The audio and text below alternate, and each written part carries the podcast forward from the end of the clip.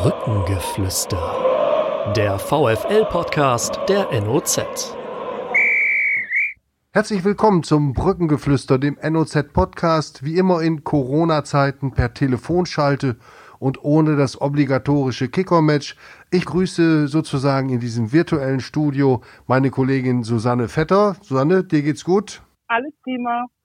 Und dann haben wir zwei Repräsentanten des VfL aus dem Profiteam, ein Trainer und ein Spieler. Ich fange mit dem Trainer an, wie sich's gehört. Jan-Philipp Histermann ist der Athletiktrainer der Profimannschaft und er ist heute hier bei uns im Podcast, hat viel zu erzählen von der Arbeit mit der Mannschaft, aber auch von seiner persönlichen Biografie, die ihn schon ganz schön weit rumgebracht hat. Hallo Jan, bei dir ist auch alles in Ordnung. Hallo erstmal, ja, bei mir ist alles bestens. Danke für die Einladung. Prima. Ich freue mich ganz besonders, dass Simon Haubruck zugeschaltet ist. Ein, ein Nachwuchsspieler des VfL Osnabrück, der schon eine ganze Menge erlebt hat, leider aber auch nicht nur Höhen, sondern auch Tiefen. Äh, er wird äh, mit uns sprechen über den Alltag in Corona-Zeiten, sofern man das Alltag nennen kann, und wird ein bisschen was erzählen von seiner interessanten und auch, wie gesagt, mit Höhen und Tiefen gespickten Laufbahn als Jungfußballer, als Talent. Simon, herzlich willkommen. Ich hoffe, du bist guter Dinge und hast heute Morgen schon gut trainiert. Ja, hallo auch von mir. Mir geht's auch soweit gut. Heute Morgen habe ich noch nicht trainiert, aber heute Nachmittag haben wir dann das Training. Gut. Wir steigen ein mit der obligatorischen Frage. Wie haltet ihr es im Moment mit dem Thema Corona? Es ist ja so eine Phase eingetreten nach so vielen äh, Wochen, ähm, dass vielleicht der eine oder andere schon aussteigt aus dieser Informationsflut. Denn wir werden ja wirklich Tag und Nacht konfrontiert mit Interviews, Thesen, Meinungen, Analysen. Sie, ähm, Simon, wie hältst du es da? Bist du noch nachrichtlich auf dem neuesten Stand oder hast, schaltest du manchmal auch ein paar Tage ab, weil du sagst, ich kann es nicht mehr hören? Ja, also das, das stimmt schon. Da kommen halt relativ viel Information immer Tag für Tag. Vieles wird geändert. Ähm, ich meine, die Grund, die Grundsachen, die, die am Anfang standen, die stehen soweit im größten Teil ja, ja jetzt aktuell immer noch und ähm, wirklich täglich verfolgen tue ich jetzt laut Nachrichten nicht mehr komplett. Aber das Wichtigste bekommt man soweit ja auch, ähm, was man mitbekommen muss, bekommt man soweit auch mit. Und ähm, ja, das, das stimmt schon. Also da kommt relativ viel, viel immer auf einen zu. Aber mit den mit den wichtigsten Sachen ähm, beschäftige ich mich dann auch und ich denke, dass damit fahre ich ganz gut im Moment und das werde ich weiterhin dann auch so machen. Jan, wie ist das bei dir? Ähm, hast du gestern Anne Will geguckt? Äh, äh, verfolgst du den Podcast von, von Christian Drosten? Wie und wo informierst du dich?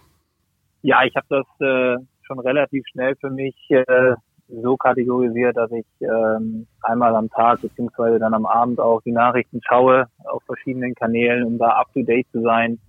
Aber auch relativ schnell beschlossen, mich jetzt nicht permanent damit zu beschäftigen, weil es sehr viele Informationen sind, die da auf einen zukommen und äh, sehr viele Experten ihre Meinung abgeben, die auch alle ihre Berechtigung irgendwie haben. Aber ja, für mich ist wichtig, das Richtige rauszufiltern und äh, versuche ich dann zumindest am Abend nach dem Training oder wenn ich dann zu Hause bin, auf die Nachrichten zu schauen, und ja, ab und zu auch mal Anne Will, wobei gestern Abend nicht, muss ich zugeben, aber die eine oder andere Sendung habe ich schon geguckt und ist auch interessant. Ich denke, es ist auch wichtig, dass man sich verschiedene Meinungen anhört. Aber am Ende des Tages äh, hat Simon schon richtig gesagt, die Grunddinge sind ja nach wie vor oder haben ja nach wie vor Bestand. Von daher ähm, gibt es da jetzt, glaube ich, nicht permanent so viele Neuigkeiten. Genau. Du hast gerade gesagt, die Grunddinge haben nach wie vor Bestand. Wir leben jetzt knapp sechs Wochen in Corona-Zeiten ähm, mit massiven Einschränkungen im öffentlichen, aber auch im privaten Leben. Wie nehmen wir das im Moment bei euch wahr? Gibt es Dinge, wo ihr jetzt nach sechs Wochen sagt, boah, das, das belastet mich am meisten, da, da, da kann ich nur ganz schwer damit umgehen oder ähm, kommt ihr damit ganz gut zurecht? Ähm, Jan, wie ist es da bei dir? Ja, ich denke, wenn man diese Frage gestellt bekommt, dann geht man ja auch erstmal von sich selbst aus. Ne? Erzählt aus seiner eigenen Sichtweise oder aus seinem eigenen Leben. Und da kann ich jetzt für mich sagen, dass äh, die einzige Einschränkung für mich momentan die jetzt immer mehr zum Tragen kommt, ist dieses äh, ja tägliche mal einen Kaffee trinken gehen oder auch generell mal vielleicht am Abend nach dem Training was, etwas essen zu gehen in der Öffentlichkeit. Äh, ansonsten hatte sich äh, für mich generell im Alter gar nicht so viel verändert. Ja, und von daher ähm, nehme ich das natürlich wahr und das fehlt mir auch vielleicht jetzt aktuell ein bisschen, aber nicht so, dass ich jetzt hier sitze und sage, um Gottes Willen, äh, ich bin total eingeschränkt, also gar nicht. Aber es ist eben auch aus meiner Welt, aus meiner Sichtweise und da gibt es sicherlich auch Menschen, denen es deutlich schlechter geht und die deutlich mehr betroffen sind als ich. Und da kann ich auch verstehen, wenn, wenn die eine andere Meinung haben oder wenn die aus, aus anderen, ähm, ja, aus einer anderen Sichtweise Dinge betrachten. Simon, wie ist es bei dir? Was fehlt dir gerade am meisten? Auch der Kontakt, der soziale Kontakt zu anderen? Ja, Weil ihr schon. ja im Training in gewisser Weise wieder habt.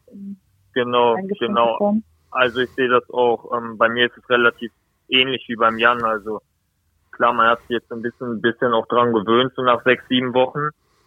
Und ähm, wie Jan auch, wie Jan auch hinten raus gesagt hat, also es gibt Leute, die haben es da deutlich schlimmer. Also bei mir hat sich jetzt auch nicht so viel verändert. Ähm, klar, man, man ist viel zu Hause, man, man hat nicht wirklich Sachen, die man jetzt zu tun hat. Man macht oft das Gleiche am Tag. Man wird schon gern mal wieder wirklich rauskommen, in eine Stadt mal wieder gehen, sich mit Freunden treffen.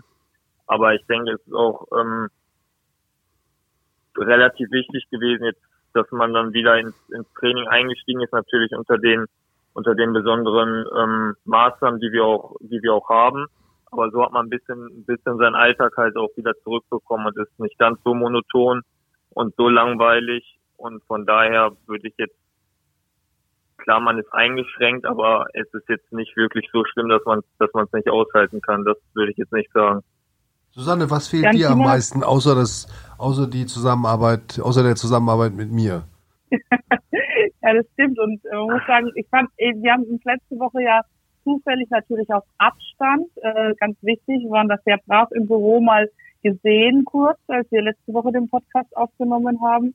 Ähm, da ist, äh, ja, das, das fehlt mir doch tatsächlich, die Zusammenarbeit mit den, den Kollegen, aber ähm, auch, ja, natürlich Freunde sehen, Freunde treffen, rausgehen, auch mal spontan sein. Also vor allem diese Spontanität im Leben, die ist doch sehr verloren gegangen. Ne? Hm. Also als man einfach mal sagt, ja, heute mache ich das, am Wochenende fahre ich dahin. Ähm, ja, das, das fehlt mir. ja. Vor allem, wie gesagt, das Treffen mit, mit Freunden und Familie. Gut, gehen wir mal zur, zur Gretchenfrage, äh, die zurzeit bei allen, die sich mit Fußball beschäftigen und auch bei denen, die sich eben nicht mit Fußball beschäftigen und auskennen, heiß diskutiert wird. Die ist ganz einfach, Simon. Soll der Fußball in diesen Corona-Krisenzeiten wieder rollen, ja oder nein? Was ist deine persönliche Meinung als Fußballfreund zu diesem Thema? Ja, also es ist, ich finde, es ist immer sehr schwer zu sagen, weil es ja nicht nur um, um einen selber geht, sondern um viele Leute. Man kann es auch schlecht einschätzen, sag ich mal, wenn man wenn man selber nicht betroffen ist von von der Krankheit. Meiner Meinung nach sollte schon weitergespielt werden. Ich meine, das sagt glaube ich jeder, der der den Fu- Fußball liebt, weil weil er fehlt halt jetzt auch die ganze Zeit. Jetzt ohne die Spiele ist es am Wochenende ziemlich langweilig. Viele Leute wissen nicht, was sie wirklich machen können und da fehlt der Fußball extrem auch in der Gesellschaft. Und vor allem für uns als Sportler ist es natürlich extrem wichtig. Wir, wir wollen am Wochenende spielen, dafür trainieren wir jeden Tag und ähm, ja, das, das fehlt halt im Moment enorm. Aber trotzdem muss man sagen, am Ende geht die Gesundheit vor und nicht der Sport. Und demnach muss da die Entscheidung getroffen werden. Da kann ich jetzt nicht mehr sagen, als dass ich mir wünschen würde, dass man auf jeden Fall weiterspielt und dass das alles, alles so klappt, wie das jetzt auch aktuell geplant ist. Jan, wie welche Sicht? wel- welche Sicht der Dinge hast du? machen, wir, machen wir die Frage von Harald. Ja, ich habe jetzt gewartet, bis das, Ja, bis das kommt. Ja, von mir ein ganz klares Ja, weil ich denke, dass der Berufssport und in dem Fall auch der Profifußball eine Daseinsberechtigung hat. Und es ist ja, wie auch schon in den voran, vorangegangenen Podcasts durchgeklungen ist, es ist ja eine äh, mittlerweile ein Unternehmen oder die Vereine sind Unternehmen und die auch ihre Daseinsberechtigung in diesem ganzen System auch haben. Und von daher bin ich schon der Meinung, dass das Ganze auch weitergehen muss. Natürlich ist der Zeitpunkt aktuell noch etwas undefiniert und wenn es eben so ist, dass es momentan noch nicht geht, dann ist es so. Aber vom Grundsatz her muss es weitergehen, weil der Profifußball oder der Profisport mit all seinen Arbeitsplätzen eine Daseinsberechtigung hat in unserer Gesellschaft. Und da finde ich, äh, tut sich der Fußball jetzt auch nicht hervor, so wie es vielleicht manchmal rüberkommt. Ich glaube, die Haltung der DFL und auch der Vereinsbosse, gerade auch was die Hans-Joachim Watzke angeht zum Beispiel, der jetzt äh, vehement auch in der Kritik stand, ähm, finde ich, äh, positionieren sich da sehr klar und deutlich und haben auch wirklich gute Argumente, dass der Fußball auch dann zeitnah wieder losgeht. Ja, du hast es gerade angesprochen, die es ist ein Tag, ein Tag X, wie er immer genannt wird. Man weiß nicht, wann er stattfindet, ob er stattfindet, aber wenn er stattfindet, wann ist, wann das ist, soweit ist, wann die Bundesliga wieder starten könnte. Wie ist es als Trainer, eine Mannschaft fit zu halten, beziehungsweise darauf hinzuarbeiten auf einen Tag X, den man nicht kennt? Ich glaube, dass generell diese Ungewissheit uns momentan vor Probleme stellt, beziehungsweise die Gesellschaft damit auch nur sehr schwer umgehen kann, weil in der Regel gibt es immer einen Anfang und ein Ende und das ist momentan nicht in Sicht. Und auf den Sport beziehungsweise auf den Fußball jetzt runtergebrochen ist dieser Tag X der Wettbewerb, der momentan ja undefiniert ist. Das macht es natürlich in der Planung interessant aus meiner Sicht, ja, weil es ist eine neue Situation, es ist eine Herausforderung und es ist auch eine Chance, an Dingen mal zu arbeiten im Training, Abläufe reinzubekommen, die du unter der no normalen Saison normalerweise nicht hinbekommst. Von daher habe ich von Anfang an für mich persönlich, aber wie auch im Trainerteam auch als Chance gesehen, das Ganze jetzt mal von einer anderen Seite zu beleuchten, nochmal an Defiziten zu arbeiten. Und ähm, natürlich ist es jetzt so, dass man merkt, dass langsam eine gewisse, äh, ich sag jetzt mal, Unzufriedenheit wäre vielleicht das falsche Wort, aber eine gewisse Ungeduld da ist, gerade natürlich auch bei den Spielern, aber auch bei uns Trainern, weil das Spiel, und das ist ja dieses Fußballspiel, gegeneinander, miteinander, das, das fehlt natürlich schon. Aber ich bin mir sicher, dass wir wiederkommen und äh, von der Planung her war es jetzt ja auch so, dass wir da sehr flexibel waren und letztendlich muss man ja auch sagen, Fußball ist ein Tagesgeschäft. Das heißt, es wird ohnehin alles immer sehr kurzfristig geplant. Von daher war das manchmal auch ein bisschen ja lustig für mich äh, zu beobachten, auch in den Medien, dass sehr, sehr oft diese Planungsunsicherheit äh, als großes Manko dargestellt worden ist, weil mhm. im Fußball, da muss man, glaube ich, auch ehrlich sein, das ist, wie ich gerade sagte, ein Tagesgeschäft. Da kann man in der Regel nie wirklich groß vorausplanen, weil so viele Dinge auch dann passieren in einer Woche. Von daher auf der einen Seite ja, es war sicherlich ungewohnt, aber auf der anderen Seite war dann doch auch wieder viel Tagesgeschäft dabei. Mhm. Kannst du mal ein Beispiel nennen dafür, was, äh, was du jetzt als Chance wahrnimmst zu trainieren und neue Abläufe einzustudieren? Was sind das für, für Bereiche?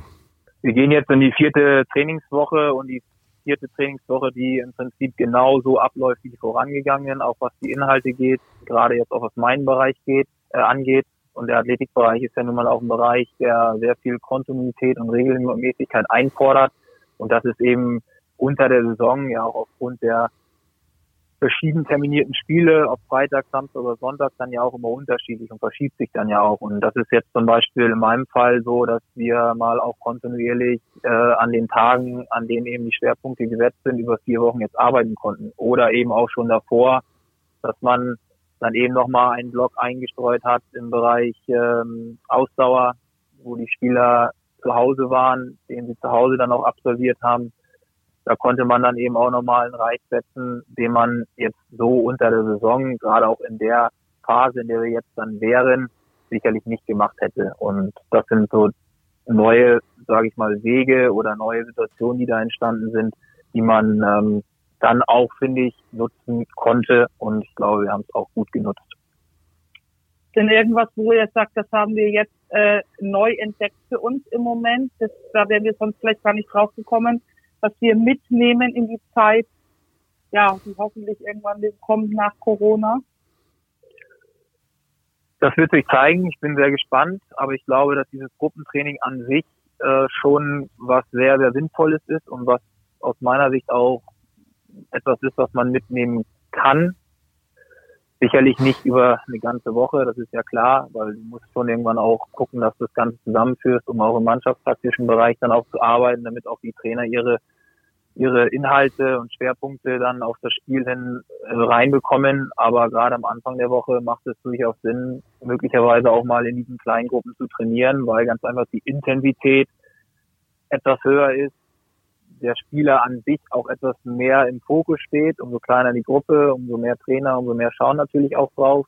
Das heißt, dass da auch ähm, gerade was, was äh, die Detailarbeit angeht, sicherlich nochmal mehr eingegriffen werden kann. Und ich glaube schon, dass sowas auch durchaus Sinn macht, äh, in der Zukunft das mit einfließen zu lassen. Aber klar, zum Ende hin muss es zusammengehen, weil dann natürlich auch das Richtung Spiel geht. Hm. Simon, an dich als äh, Spieler die Frage, wie fühlst du dich nach diesem Training, wenn du es mit einer Normalsituation vergleichst, einem austrainierten Zustand? Wie weit äh, bist du von oder seid ihr von der Wettkampffitness, von der Wettkampfbereitschaft entfernt? Was fehlt euch? Und wie müsste es im Training weitergehen, wenn die Freigabe für das Spiel und dann natürlich auch für das normale Mannschaftstraining kommt? Ja, also erstmal, ich würde sagen, dass jetzt in Bezug auf die Wettkampffitness, dass uns da gar nicht mal wirklich was fehlt. Wir haben ja eigentlich, kann man sagen, durchgearbeitet. Wir hatten am Anfang unsere Pläne für zu Hause, die wir jeder absolviert haben und uns fit gehalten haben. Und als es dann jetzt wieder in Kleingruppen losging, haben wir auch ähm, äh, dauerhaft weiter trainiert. Und klar, man ist in kleinen Gruppen. Es fehlen halt auf jeden Fall zwei Kämpfe, ich sag mal Abschlussspiele, wo man sich dann halt auch näher kommen kann. Und ähm, das wird ja jetzt noch vermieden aktuell. Und ähm, ja, aber ich würde nicht sagen, dass man es jetzt an der Fitness mehr. Klar, wenn man dann wieder hin zum Wettkampf geht, wenn es weitergeht, ähm, da muss man halt vorher im Training wieder ganz normal in die Abläufe kommen, dass man auch Abschlussspiele dazu nimmt, dass man Zweikämpfe dazu nimmt. Aber ich würde nicht sagen, dass, dass das, was wir jetzt aktuell machen, so weit entfernt von dem ist, was man sonst macht. Also wie schon gesagt, es fehlen ein paar Trainingsinhalte fehlen halt. Aber ich denke, dass wir die aktuell ganz, ganz gut kompensieren. Von daher würde ich, würde ich es eigentlich als für den Zeitpunkt das, was man jetzt aktuell machen darf, als ziemlich gelungen ansehen, was wir jetzt im Moment machen. Jan, siehst du das auch so? Ist die Mannschaft bei 90 Prozent einer normalen Wettkampfbereitschaft? Ja, ich glaube schon, dass wir, wenn es jetzt morgen losgehen würde, bereit wären, dass natürlich äh, ein paar Prozent fehlen. Die kann ich jetzt nicht genau definieren, aber das ist ja logisch, weil gerade diese fußballspezifischen Bewegungen, was welche du im ja, in 2 gegen 2, 1 gegen 1 oder auch im 10 gegen 10 hast, die fehlen natürlich schon ein Stück weit und wir versuchen das ja auch dann in einer Art Spielbelastung Richtung Ende der Woche hinzubekommen. Aber das ist natürlich nicht in der Form abdeckbar, wie es dann im Spiel wäre, ganz äh, geschweigen von der psychologischen Seite, die ja auch hinzukommt. Gerade dieser Druck, der sich aufbaut über die Woche, den kannst du natürlich nicht nachstellen. Aber ich glaube, dass wir schon gut vorbereitet sind. Und wenn ich jetzt in Prozenten beziffern müsste, dann würde ich schon sagen, dass wir auf über, bei über 80 Prozent sind, ja. Jan, wir hatten letzte Woche ein etwas längeres Gespräch, weil wir einen Artikel über dich in der Zeitung veröffentlicht haben, über deine Arbeit. Da hast du auch die Chancen angesprochen, die diese, ja, diese Krise, diese Ausnahmesituation im Moment ähm, aus deiner Sicht auch mit sich bringt. Ähm, es ging darum, auch Dinge auszuprobieren, die man in den Alltag mitnehmen kann. Also nicht nur, was der Sportler machen kann, sondern was so jeder für sich mal machen kann. Wie kannst du das nochmal aufführen? Ich fand das ganz interessant. Also mir ging es oder mir geht es da in erster Linie drum, dass man sich natürlich in der Zeit an eine neue Struktur gewöhnen muss, dass man sich Routinen aneignen muss oder verändern muss, weil wenn ich jetzt mal unsere Spieler nehme, die natürlich einen Alltag haben, der aus Training besteht, entweder vormittags oder nachmittags oder eben auch an, an beiden Zeitpunkten, dann gibt das ja dem, dem Spieler oder dem Athleten eine gewisse Struktur. Und diese Struktur ist ja gerade am Anfang erstmal weggefallen. Und ähm, ich glaube, so geht es ja dann eben auch vielen anderen Arbeitnehmern, die eben nicht mehr zur Arbeit gehen konnten aufgrund äh, der Situation. Und da ist es für mich dann schon so, dass ich sage, das ist auch eine Chance, sich Routinen jetzt neu anzueignen, dass man eine Struktur für sich selber auch ähm, erkennt. Das geht los bei, wann stehe ich auf, wann gehe ich ins Bett, über Ernährung, ja, gerade was die Mahlzeiten angeht, dass man da eine Struktur reinbekommt, morgens, mittags, abends. Äh, das ist natürlich für Menschen mit äh, Kindern sicherlich etwas einfacher, weil die Kinder ja ein Stück weit auch dann diese Struktur, gerade was das Essen geht, äh, vorgeben.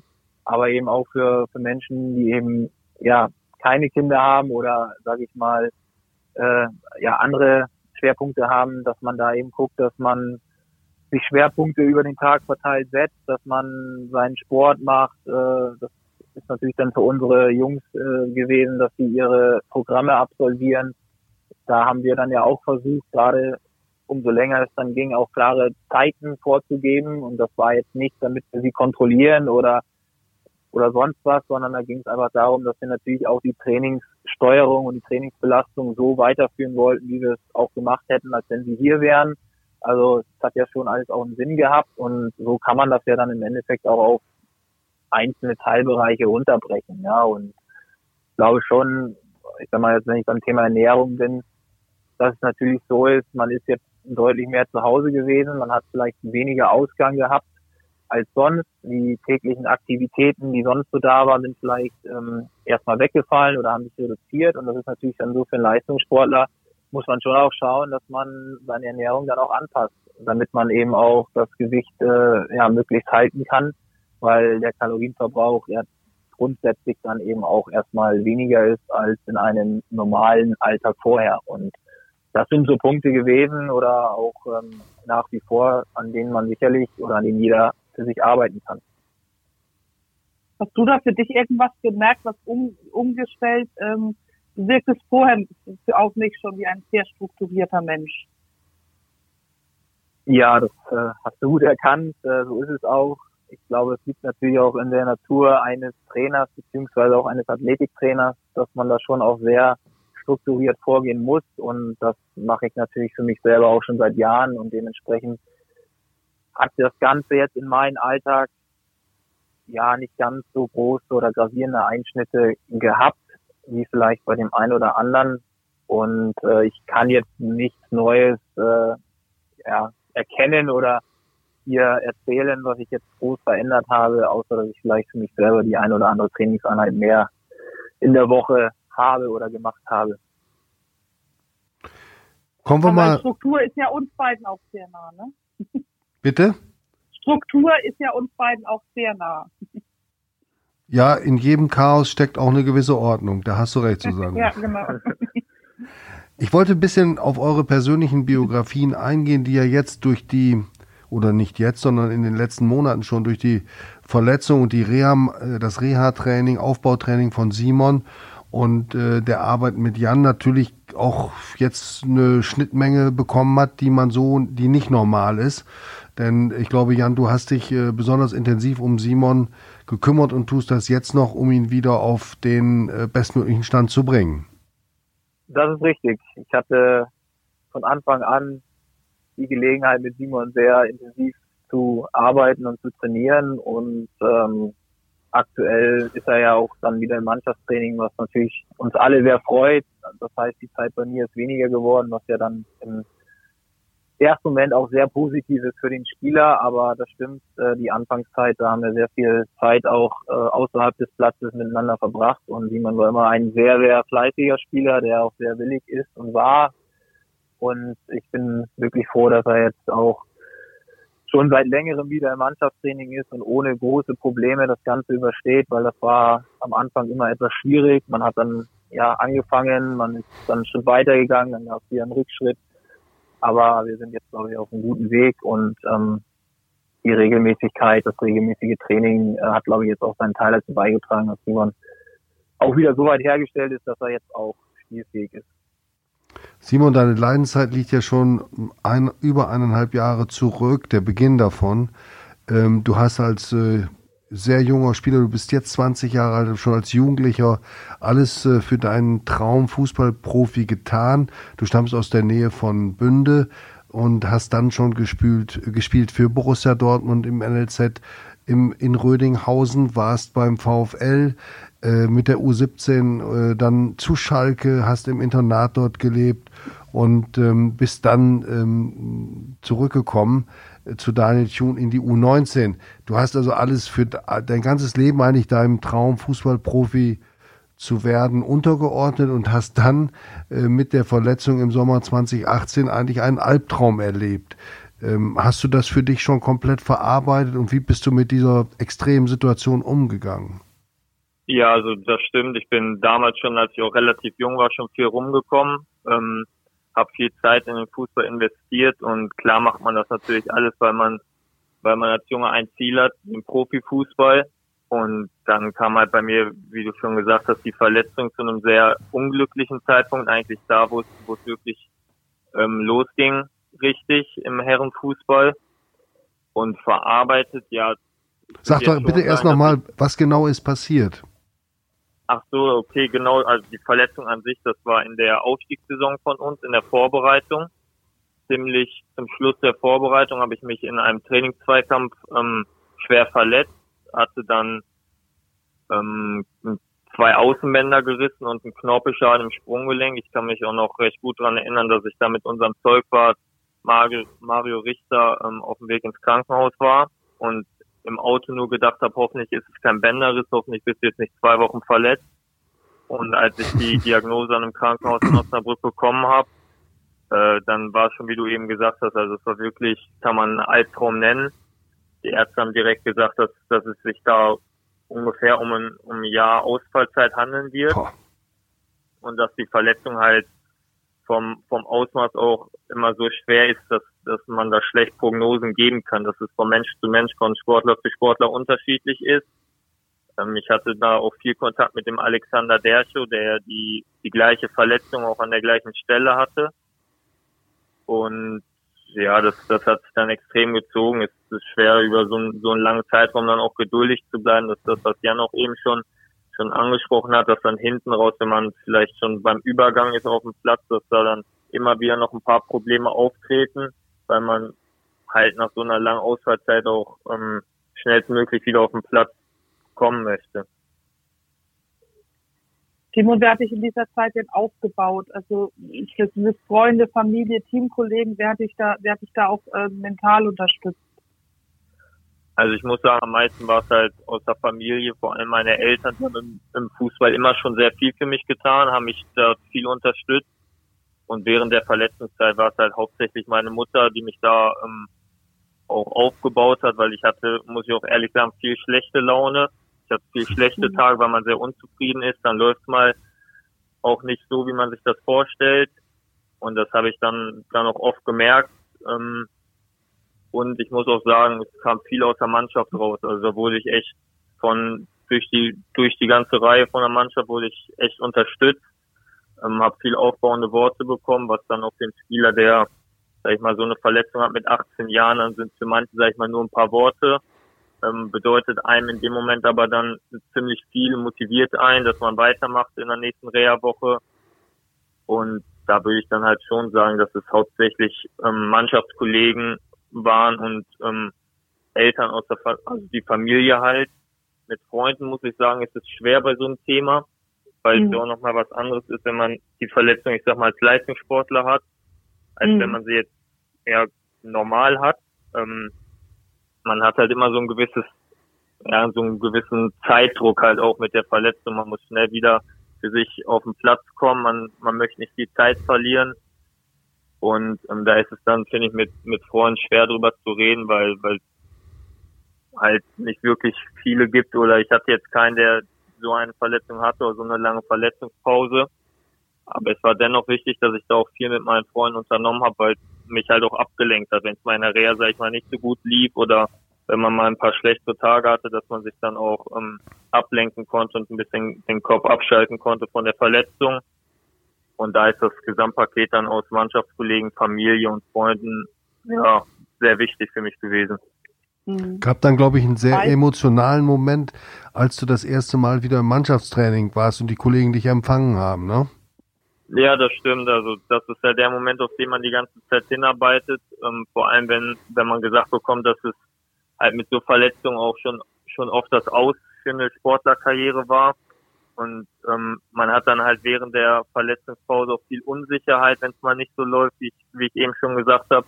Und wenn dann natürlich der Tag gekommen ist, an dem man ähm, an dem man wieder auf dem Platz steht und merkt, hey, es, es geht gut, es klappt alles. Vor allem, ich hatte es mal nach knapp einem Jahr probiert, ohne, ohne OP auf dem Platz. Und ähm, ich meine, es waren sogar zehn Monate und, und da ging es halt nicht. Ich hatte Schmerzen, ich, ich, ich konnte nicht laufen richtig. Ähm, es wurde auf dem Platz eher schlimmer und das war dann nochmal so ein derber Rückschlag und dass man, sag ich mal, dann beim zweiten Versuch, dass es dann gut geklappt hat und man, man so schön empfangen wird, das, das hat einen natürlich extrem gefreut. Die Jungs haben da gestanden und geklatscht und, und äh, oder wie war das? Beschreib das doch mal. Ja, schon, schon beim Einlaufen kamen viele an, haben gesagt, end, endlich bist du wieder auf dem Platz, hast du dir verdient. Ähm, und ja, man, man hat es halt einfach genossen. Also da hat einem echt alles Spaß gemacht beim ersten Training. Da hat einem sogar das Einlaufen Spaß gemacht, was, was ja eigentlich so üblich ist, dass man so gerne macht, die langen Warmmachphasen. Und ja, das, das hat halt alles gefehlt. Ich weiß auch noch oft, als ich da mit D-Stützen am Anfang am, am Platzrand stand und die Jungs Läufe machen mussten, was man als Spieler hat. Da ist es dann in dem Moment einfach der größte Wunsch, dass man seine Laufschuhe holen kann und, und den Lauf mitmachen kann. Also da fehlt einem schon recht viel. Und so war es dann halt auch beim ersten Training. Die Freude war groß, war irgendwo auch ein Stück weit Erleichterung. Der Traum Profifußball lebt also weiter. Das ist toll. Ähm, Jan, wie war das bei dir? Du bist äh, Athletiktrainer, aber du bist auch äh, Leistungsfußballer gewesen. Du hast, äh, glaube ich, äh, bis in die Niedersachsenliga hier in, äh, in Rothenburg beim Rothenburger SV gespielt. Hattest du auch mal einen Profitraum? Ja, den Profitraum hat, glaube ich, jedes kleine Kind, wenn man anfängt, Fußball zu spielen. Aber bei mir hat sich schon relativ schnell abgezeichnet, dass es jetzt für den Profifußball nicht reichen wird, dass es dann doch eher der Amateur- oder obere Amateurfußball werden wird und damit habe ich mich auch schnell abgefunden und von daher war das dann auch in Ordnung und glaube, ich habe die Zeit aber auch ganz gut genutzt und ich würde mal schon sagen, das Beste rausgeholt, aber mehr als Niedersachsenliga äh, war jetzt dann auch, glaube ich, nicht drin. Von daher bin ich nicht unzufrieden und ich habe ja auch zeitgleich noch Tennis gespielt. Da glaube ich, dass ich mehr Talent gehabt hätte, um auch da vielleicht mehr zu erreichen. Aber Tennis ist natürlich ein Individualsport, kein Mannschaftssport. Das stand dann auch immer so ein bisschen im, im Verhältnis oder im Zwiespalt. Und am Ende habe ich mich dann auch für Fußball entschieden. Aber da war auch schon klar, dass es jetzt dann äh, nicht zum Profifußball erreichen wird. Aber ich bin absolut happy mit dem, so wie es gelaufen ist. Und ich glaube schon, dass es auch immer einen Grund dafür gibt, dass es äh, ja irgendwas gibt oder eben auch nicht gibt. Dann. Hm sich dann dafür entschieden, quasi als Sportlehrer zu arbeiten. Ähm, und dann, ähm, ja, kannst du mal kurz beschreiben, äh, wie so diese Entscheidung gefallen ist, in diesen Bereich zu gehen? Ich habe in München an der TU Sportlehrer im freien Beruf studiert, bin dadurch eben staatlich geprüfter Sportlehrer, habe äh, ja nebenbei schon immer auch in der Fußballschule gearbeitet, da natürlich dann noch als Fußballtrainer und als ich in den Schuldienst dann eingetreten bin, 2008, habe ich äh, ja angefangen, auch im Bereich Athletik äh, in meinem damaligen Verein in, bei der FC Starnberg äh, etwas zu machen. Habe dann auch da schon Inhalte im Training übernommen, die da mein Trainer mir damals so sehr viel Freiheit gegeben hat. Und ja, dadurch habe ich natürlich A gemerkt, dass es dass ich es kann, also dass ich glaube ich mhm. ganz gut auch von der Gruppe stehen kann und das gepaart natürlich dann noch mit äh, Inhalten aus dem Training oder aus dem Sport äh, war dann ja für mich schon sehr verlockend, das Ganze eben auch weiterzuführen. Und dazu ist es dann ja auch 2011 dann gekommen, als ich äh, zum FC Ingolstadt dann ins Nachwuchsleistungszentrum als Athletiktrainer gewechselt bin. Erstmal mhm. freiberuflich, ich war nach wie vor in der Schule aktiv und stand dann eben 2015 vor der Entscheidung, das Ganze jetzt hauptamtlich zu machen, und den Schuldienst äh, erstmal an ACTA zu legen. Und die Entscheidung stand dann aber auch schon relativ schnell fest, dass ich natürlich gerne auch den, äh, sag mal, den Traum äh, des Athletiktrainers da sein, hauptberuflich nachgehen zu können, dass ich das dann auch mache. Und dann ist es ja auch dazu gekommen. Hm. Dein Trainer damals, den du angesprochen hast, in Starnberg, das ist jetzt kein Unbekannter gewesen, ne? Das ist richtig, das war Manuel Baum, der ehemalige Trainer vom, vom FC Augsburg. Äh, jetzt macht er, glaube ich, aktuell die U20. Ja. Und äh, ja, ja, Manuel war damals schon für den Amateurbereich auf jeden Fall sehr innovativ und hat auch sehr wissenschaftlich nach den neuesten Methoden gearbeitet. Das, das war das Auffälligste äh, an dem ganzen Konstrukt, als er gekommen ist. Und da war natürlich auch dann meine Person in dem, was ich gemacht habe, auch sehr willkommen. Von daher, äh, ja, war eine sehr interessante Zeit und ähm, vor allen Dingen auch interessant zu sehen, welchen Sprung oder welchen Weg dann auch der Manuel Baum gegangen ist. Mhm. Hilft dir diese pädagogische Grundausbildung aus der Schule heute manchmal im Beruf?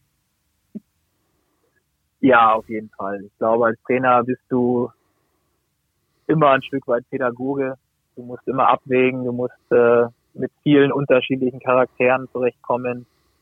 Und da hilft es dir definitiv, wenn du auch eine pädagogische Ausbildung hinter dir hast und die dann eben auch mit äh, einfließen lassen kannst, weil es ist nun mal nicht jeder gleich. Das ist ja auch das Schöne. Und äh, auch wenn gerade im Mannschaftssport es natürlich immer einen Rahmen geben muss mit gewissen Regeln, ähm, interpretiert die Regeln ja dann doch jeder auch ein Stück weit für sich selber anders und das Ganze dann in Einklang zu bringen, da finde ich, äh, brauchst du einfach ein gewisses Geschick und auch eine gewisse Pädagogik, um das Ganze dann ähm, auch in die richtige Bahn zu lenken. Mhm. Als ich deine Biografie so ein bisschen überflogen habe, Jan, da habe ich mich gefragt, zunächst, wie ist er nach München gekommen? Das hast du aber eben schon erklärt, zum Studium bist du dorthin gegangen, dann bist du da geblieben und hattest eigentlich äh, ja eine gute Zeit. München ist eine wunderbare Stadt zum Leben und zum Arbeiten. Ähm, was, wie haben es dann Daniel Thune und Benjamin Schmedes geschafft, dich dort wegzulocken? Ich meine, nichts gegen Osnabrück, aber Osnabrück oder München, das ist ja schon ein Unterschied.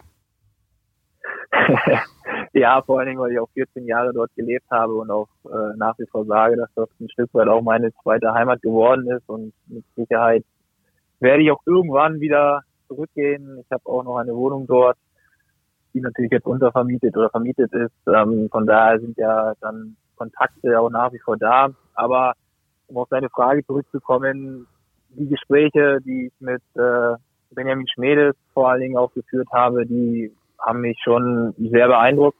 Da habe ich von Anfang an ein sehr, sehr gutes Gefühl bekommen. Dazu dann auch äh, mit Daniel die Gespräche und ähm, da war dann für mich schon klar, dass ich das auch gerne machen möchte, dass es natürlich privat äh, ein Riesenschritt für mich ist, äh, gerade eben aus München auch wegzugehen nach 14 Jahren. Das äh, war sicherlich am Anfang das Schwierigste, da diese Entscheidung zu treffen. Aber beruflich, dass ich gerne zum VfL in der Konstellation kommen möchte, war die Entscheidung sehr schnell gefallen. Und ich bin nach wie vor sehr froh darüber, dass ich mich so entschieden habe, weil ich mich beruflich hier wirklich sehr wohlfühle und auch das bestätigt worden ist, was in den Gesprächen A gesagt worden ist und auch B, was ich gefühlt habe. Wie bist du denn überhaupt in Verbindung gekommen? Wie sind sie äh, auf dich aufmerksam geworden? Die Verbindung kam über Jan Benjamin Kugel zustande. Das ist der ehemalige Athletiktrainer von der deutschen Nationalmannschaft, der momentan, ja, ich sag mal, Athletiktrainer vermittelt, der sein eigenes Business hat. Und der Verein in Form von Benjamin Schmedes ist an Benjamin äh, herangetreten und hat eben um Hilfe gebeten bei der Suche nach einem neuen Athletiktrainer, weil der Vorgänger von mir, der Patrick Jochmann, in Elternzeit gegangen ist und dann auch angekündigt hat, dass er eben nicht wiederkommt und äh, so kam dann am Ende der Kontakt instand, äh, zustande. Hat da gleich gefunkt? Ja, also von meiner Seite schon, weil die Entscheidung ja auch sehr schnell fallen musste. Ich hatte ja auch sogar schon in München einen neuen Job angefangen, nachdem ich in Ingolstadt ausgeschieden bin mhm. aufgrund des Abstieges und äh, ja, habe dann im Prinzip eine Woche meinen Dienst dort angetreten und äh, dann kam der VfL und dann war relativ schnell aber auch für mich klar, dass ich den Schritt wieder zurück in den Fußball gehen möchte und dementsprechend ja hat von meiner Seite sehr schnell gefunkt, ja. Simon, du hast Jan von Anfang an mitbekommen und sehr viel Zeit mit ihm verbracht, wahrscheinlich die meiste Zeit aus, äh, aus mhm. dem ganzen Kader. Ähm, wie war die erste Begegnung mit ihm und äh, was ist Jan so für ein Typ? Ähm, die erste Begegnung, also ich weiß noch, wir haben am Wochenende relativ früh im, im Kraftraum trainiert, auf dem Spinningbike und ich bin gerade aus der ähm, aus der Reha habe ich mit ihm zusammen den Übergang dann halt gemacht in Richtung Platz über das Athletiktraining und Krafttraining. Und ja, da sind wir eine Stunde auf dem Spinningbike gewesen und ich muss sagen, das war von der Intensität nochmal was ganz anderes. Ich hatte eigentlich gedacht, in der Reha wäre ich schon gut dabei gewesen. Aber nach einer Viertelstunde habe ich meine Beine schon nicht mehr wirklich gemerkt. Und das ist auch genau das, was ich zu dem Zeitpunkt dann brauchte. Also ich habe viel mit Jan trainiert. Das war, war oft sehr intensiv, aber das ist wie ich auch gerade schon gesagt habe, das, was man dann dann braucht, es fällt einem immer schwer, sich dann, wenn man über so eine so eine lange Zeit verletzt ist, um sich zu motivieren. Teilweise, wenn es mal nicht so läuft und wenn man dann jemanden hat, ähm, der alles versucht aus einem rauszuholen, ja, ist das, ist das sehr gut für einen selber. Und an sich ist er vom menschlichen und vom Charakter einfach ein Top-Typ, mit dem man auch gut zusammenarbeiten kann. Also es macht macht Spaß und ja, wie, wie du schon gesagt hast, wir haben, wir haben halt auch viel zusammengearbeitet in der Zeit im Kraftraum mhm. oben, im athletischen Bereich. Und ich glaube auch, dass, also was heißt, ich glaube, das ist auch der Grund, ähm, denke ich, warum ich, warum ich jetzt halt wieder so gut aus der Verletzung zurückgekommen bin, warum ich ähm, wieder im Januar am Mannschaftstraining teilnehmen konnte und mich halt auch einfach gut fühle, weil ich, weil ich gut von Jan drauf vorbereitet wurde und auch recht schnell wieder meine Kondition zurückbekommen habe. Du hast vorhin auch über Rückschläge gesprochen. Gab es da Momente, in denen du überlegt hast, Mensch, ist, ist das jetzt, was ich hier alles mache und nochmal und hier und er triebt mich jetzt wieder und sagt noch eine Stufe schneller. Ist das alles so, ist das alles so richtig? Ist das, ja, ist das so zielführend? Also ich muss ehrlich sagen, darüber jetzt irgendwie aufzuhören oder abzubrechen, ähm, habe ich nicht einmal drüber nachgedacht, ähm, weil es ist halt der Traum Profifußball, dafür macht man das alles. Ähm, ich bin jeden Tag 30 Minuten, wie ich auch zum Training fahre, zur Reha gefahren. Das fast anderthalb Jahre lang. Ich meine, das hätte ich nicht gemacht, wenn ich, ja, wenn, wenn ich vorgehabt hätte abzubrechen oder, mhm. oder nicht im Profifußball oder generell in Fußball zurückzukehren. Und also nee, da, da gab es von, von meiner Seite aus eigentlich nicht einen, einen Gedanken daran. Klar, wenn es von der Gesundheit irgendwann nicht geht, wenn, wenn der Körper sagt, ähm, es geht einfach nicht mehr, man kann keinen Leistungssport mehr treiben, klar, dann ist das eine andere Geschichte.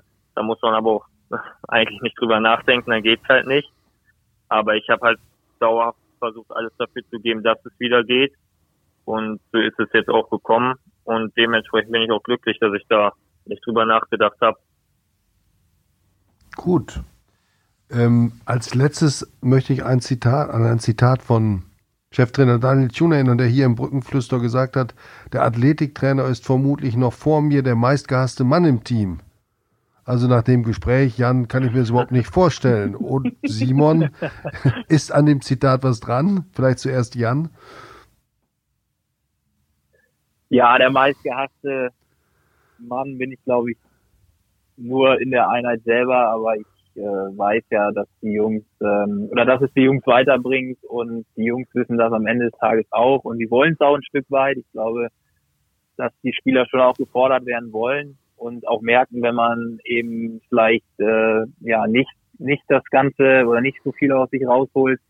Und von daher ähm, kann ich damit gut leben, wenn es dann so ist, weil ich weiß, dass es insgeheim eben ja, nicht so ist, sondern dass die Spieler mir das eher danken werden.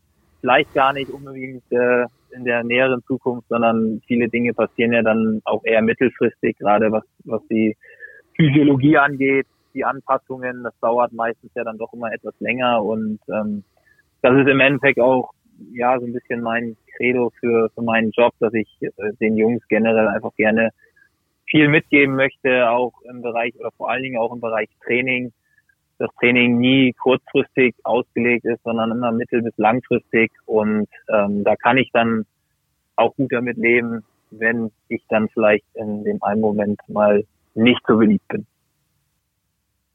Wunderbar. Susanne, wir, wir sollten den. Äh Simon, vielleicht du noch einen Satz zu diesem Simon, Zitat. Simon muss noch antworten, genau.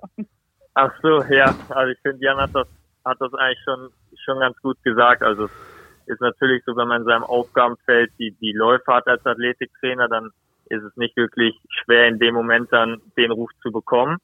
Und ich meine, Jan hat das gerade auch gesagt, er weiß ja, dass so Sachen in, in der Trainingseinheit dann vielleicht mal so sind, wenn man gerade die Läufe macht, dass da jeder sich innerlich, der eine oder andere vielleicht auch mal ähm, ja verbal ein bisschen auskotzt, aber das ist dann nach dem Lauf ist das vergessen und Jan weiß natürlich auch, dass das alles nicht persönlich ist, sondern wie er schon gesagt hat, das ist dann für die Trainingseinheit und im Endeffekt bringt es uns ja weiter und wir wissen, dass das mit dem Lauf uns keiner ärgern möchte oder uns schaden möchte, sondern dass da schon Sinn hintersteckt und dass wir halt einfach gut vorbereitet sind. Und wie gesagt, das ist dann halt manchmal in dem Moment, dass man, dass man dann ein bisschen sich innerlich halt auskotzt, aber das ist auch das, was man braucht, um den, um den Lauf dann gut zu machen.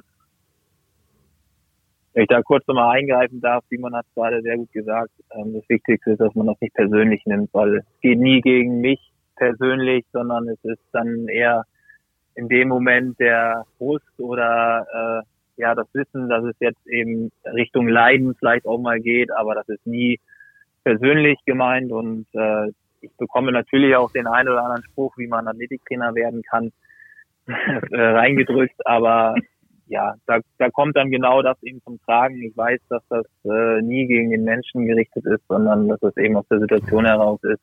Und äh, so kann ich dann auch sehr gut damit umgehen. Okay, unsere Zeit ist leider schon um. Äh, wir nehmen es ja nicht so genau, aber äh, irgendwann aufhören müssen wir tatsächlich. Aber das tun wir natürlich nicht ohne zumindest zwei Traditionen, die sich jetzt in dieser Corona-Zeit entwickelt haben, fortzusetzen. Susanne, du wirst gleich unsere Gäste fragen, wen sie nominieren. Die werden sich vielleicht schon mal ja. Gedanken darüber machen. Und ich möchte ganz gerne von euch wissen, welche Fuß möglicherweise fußballspezifischen Empfehlungen ihr zur Freizeitgestaltung habt in Zeiten, in denen man nicht raus kann, nicht essen gehen kann und nicht zu seinem Fußballstammtisch. Äh, wie füllt ihr euren Bedarf an ja, Fußball-Input, entweder gedruckt im Netz oder im Fernsehen? Vielleicht fängt Jan mal an. Also ich muss zugeben, dass ich gar nicht so viel Fußball schaue in der aktuellen Zeit, sondern mehr Zeit damit verbringe, mich äh, weiterzubilden in meinem Spezialgebiet, da immer wieder auch äh, ja, lese oder Podcasts sehr viel höre und äh, die ein oder andere Dokumentation auch mir gerne anschaue, weil ich schon ein großer Freund bin von Dokumentationen, gerade aber auch dann natürlich vorzugsweise über den Bereich Sport und da auch Fußball. Da habe ich jetzt zum Schluss die Dokumentation über Diego Maradona gesehen. Die läuft auf Amazon Prime. Die kann ich nur empfehlen mit sehr, sehr tollen Bildern. Und im Zuge dessen dann auch noch von Ayat Senna, das waren so die beiden letzten, die ich gesehen habe, die ich äh, ja wärmsten empfehlen kann, weil es doch zwei sehr imposante Persönlichkeiten sind, äh, aber total äh, verschiedene Charaktere. Und ähm, wer da einen Tipp haben möchte, der sollte sich vielleicht das mal anschauen. Also Maradona und Ayrton Senna. Susanne, du alter, alter kurz auf unsere, ja, da möchte ich ganz kurz auf unsere Serie Bad Boys des Sports verweisen die wir online und im Print haben. Äh, da ist äh, nämlich auch unter anderem kommt einmal Diego Maradona vor, nicht als Bad Boy, aber er hatte mal einen Bad Boy als Athletiktrainer, nämlich Ben Johnson. okay. Also wer da mal Zeit hat, das wäre mein Tipp, äh, die Serie äh, mal lesen.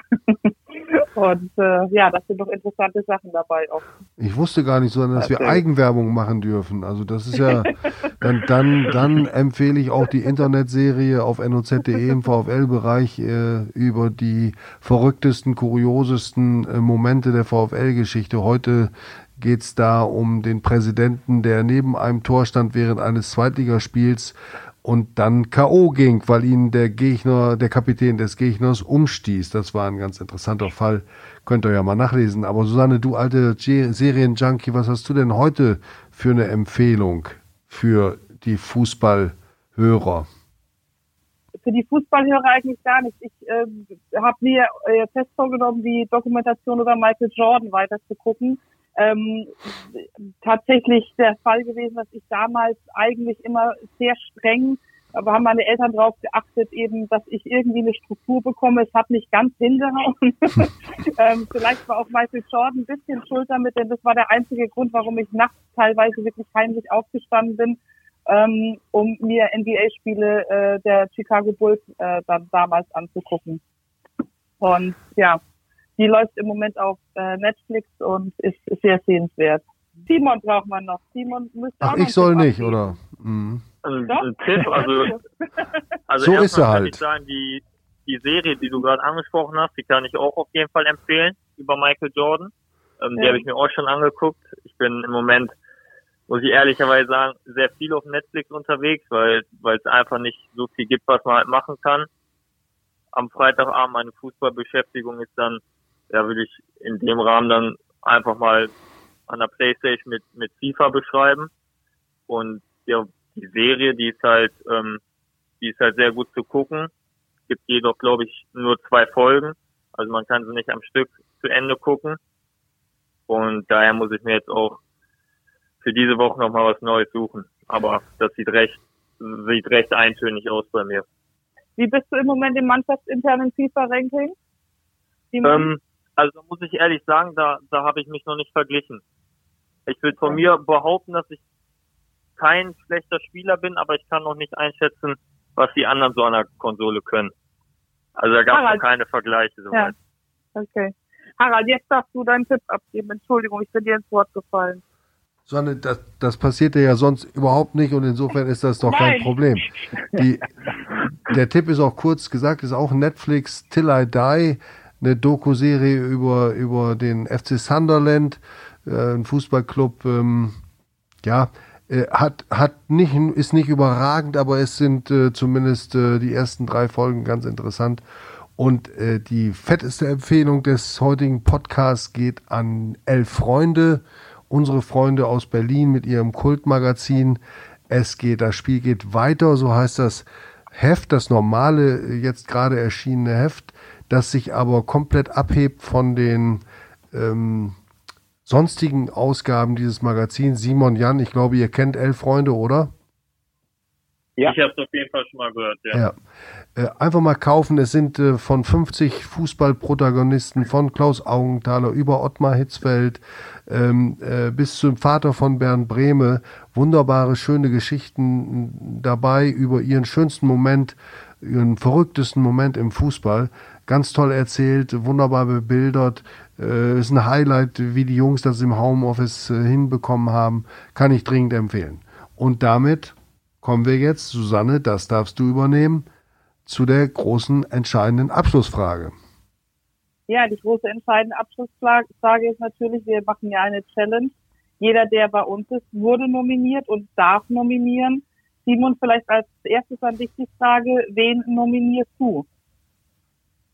Da muss ich jetzt einmal überlegen, wer jetzt schon zuletzt da war. Ähm, wir haben angefangen mit, mit Markus Alvarez und Marc Haider, hatten dann Konstantin Engel und Sebastian Klaas. Richtig, Susanne? Ja, genau. Niklas Schmidt und Waschki Baldini waren auch schon da. Genau. Und jetzt ihr beide. Aber da ist, genau. Ja, dann, dann würde ich sagen, ich glaube, der Brian Henning, der, der wird sich darauf freuen, der hat bestimmt Lust, ein bisschen über sich zu erzählen. Dann nominiere ich den noch. Wunderbar. Okay, wollen wir uns auf Brian. Jan, wer, wer, wen, wer soll mit äh, Brian die Challenge annehmen? Ja, ich würde einen äh, nehmen, der wahrscheinlich noch gar nicht so bekannt ist. Und zwar, das ist unser Videoanalyst äh, Rafael Ramos Gamero. Ich glaube, allein der Name verspricht schon sehr viel äh, Input. Ja, müssen wir erstmal üben. äh, ne? das, hm. Genau. Den äh, würde ich sehr gerne nominieren, weil ich glaube, er würde sich auch freuen, wenn er mal bei euch zu Gast sein darf. Wunderbar. Das ist angekommen. Bitte unterstützt uns, wenn wir diese Nominierung zu Verpflichtungen machen. Und ähm, wir bedanken uns ganz, ganz herzlich bei Susanne und ich, bei Simon Haubrock, dem lange verletzten und jetzt auf sein Comeback zielenden Nachwuchsspieler des VfL Osnabrück. Alles Gute, Simon, mach weiter so und wir freuen uns, dich auf dem Platz zu sehen. Und wir bedanken uns bei Jan-Philipp Hestermann, dem Athletiktrainer, der auch eine ganz ausgeprägte fußballerische Vergangenheit hat oder auch eine Gegenwart natürlich, äh, aber in seiner Ausbildung viel Fußball hatte, was für einen Athletiktrainer nicht unbedingt selbstverständlich ist. Und ja, wir haben uns gefreut. Es hat Spaß gemacht. Ich hoffe, die Leute draußen, äh, denen hat es auch gefallen. Wir versprechen, wir bleiben in wir bleiben krisenfest und werden auch in der nächsten Woche am Dienstag um 18 Uhr wieder das Brückengeflüster anbieten. Alles Gute für euch, Susanne, Jan, Simon. Bleibt bitte gesund. Vielen Dank für diese schöne Sendung. Du auch, Vielen. Dank. Hat Vielen Spaß Dank. gemacht. Alles Dankeschön. Gute allen. Alles Gute euch. Tschüss.